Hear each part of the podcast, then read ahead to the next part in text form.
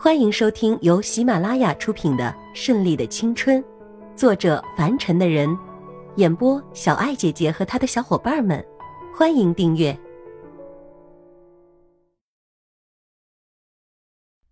第五十五章：不速之客。等等，让我猜一下。这个时候，千一娇还有心情开玩笑，要猜一下。叶氏祖的气一下子全都消了，还难得的笑出声来。笑什么？我是认真的。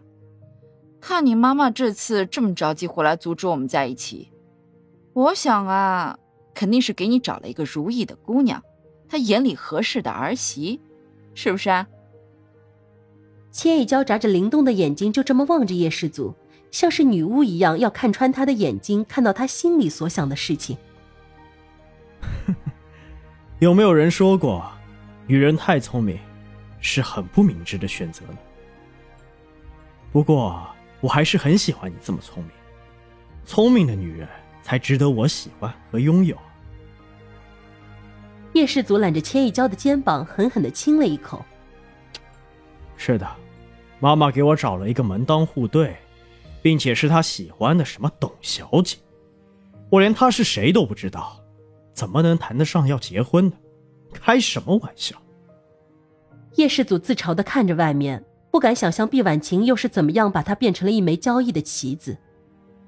怎么，你要知道他是谁，就答应结婚了呗？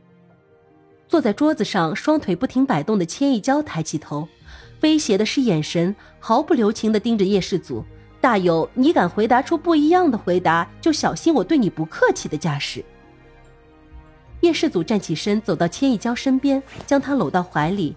此时无比的温柔，是谁说养个儿子就是养个仇人，将来给你带回来个敌人，而养女儿就是养个亲人，将来能给你带回来一个佣人。不管男人什么样，有成就也好，没成就也罢，他们都是一样的，有了媳妇儿就忘了娘。看看眼前的叶世祖就可以看出来，并不是因为小时候那一次的事情，而是打心眼里对家庭失和、没有亲情的家庭厌倦了。现在这个名义上的妈妈带着大灰狼一样的面孔来跟他说结婚，并且带着政治经济利益的联姻，这是他绝对不会答应的。我怎么能呢？我怎么能丢下你不管呢？我不会，永远不会。即便海枯石烂，我也不会改变我的心意的。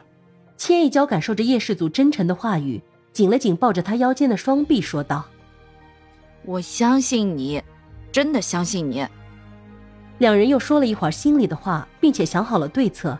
这个时候，叶氏祖的电话响起，原来是秘书打来的电话。挂了电话，千一娇看到叶世祖的表情不对，怎么了？秘书打电话来说董媛媛来了。啊？就是那个你妈妈给你找的老婆？千一娇也大为惊讶，这么快？前脚他妈妈才回来，这未婚妻就回来了，真够速度的呀！不行，在他还没有跟我妈妈见面的时候，我必须先去见他，跟他说清楚，免得他跟我妈妈两个人碰到了一起，到时候事情就不好办了。叶世祖松开千一娇，深吸一口气：“ 我现在必须回去。”我跟你一起去。千一娇坚定的口吻不容置疑。叶世祖点点头：“这是最好的办法。”可以让这个不知道是什么的董媛媛知难而退。两人携手走了出去。红叔正巧开车前来，碰见他们走出去。咦，红叔，你怎么来了？刚要上车，看见他的车开了过来，就停了下来。红叔下车，看到两人有些焦急的样子。你们这是要出门？红叔，您先说。红叔也不端架子，走过来说：“老爷现在已经到夏威夷了。”问你现在要不要过去度假一段时间？这边现在生意已经捋顺了，你也出去放松一下。红叔说着，还看了一眼叶氏祖，他们心里当然是明镜一般，知道红叔是为什么专程来这一趟，肯定是知道叶氏祖的刁蛮老妈来了，这个刁蛮女儿肯定是没有好日子过了，所以才想别让他们有正面冲突，不行就先避一避，这样会好一些。哦，红叔不用了，我会给老头子打电话的。现在这里有更重要的事情要办，我就不陪他这个老头子了。红叔，麻烦您了。千一娇笑嘻嘻的看着红叔，心里知道红叔和老爷子都是为了他好。既然小姐有自己的选择，有自己的主意，那么我也不勉强，也会跟老爷说的。有什么困难尽管吩咐，还有红叔在。谢谢了，红叔。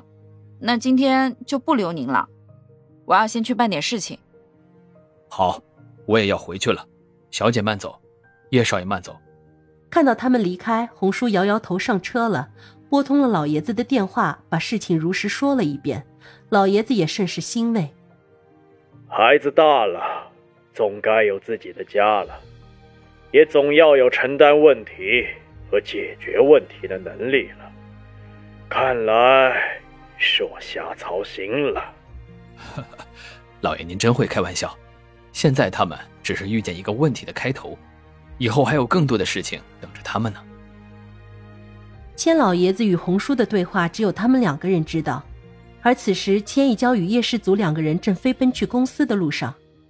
这个董媛媛是他们都没有见过面的，不知道是什么样的人。不过，不管是什么样的人，他们依然不会答应的。如果明事理，那么还可以成为朋友；如果不明事理，那么只有对不起了。本集播讲完毕，喜欢的话就订阅吧，下集更精彩哦。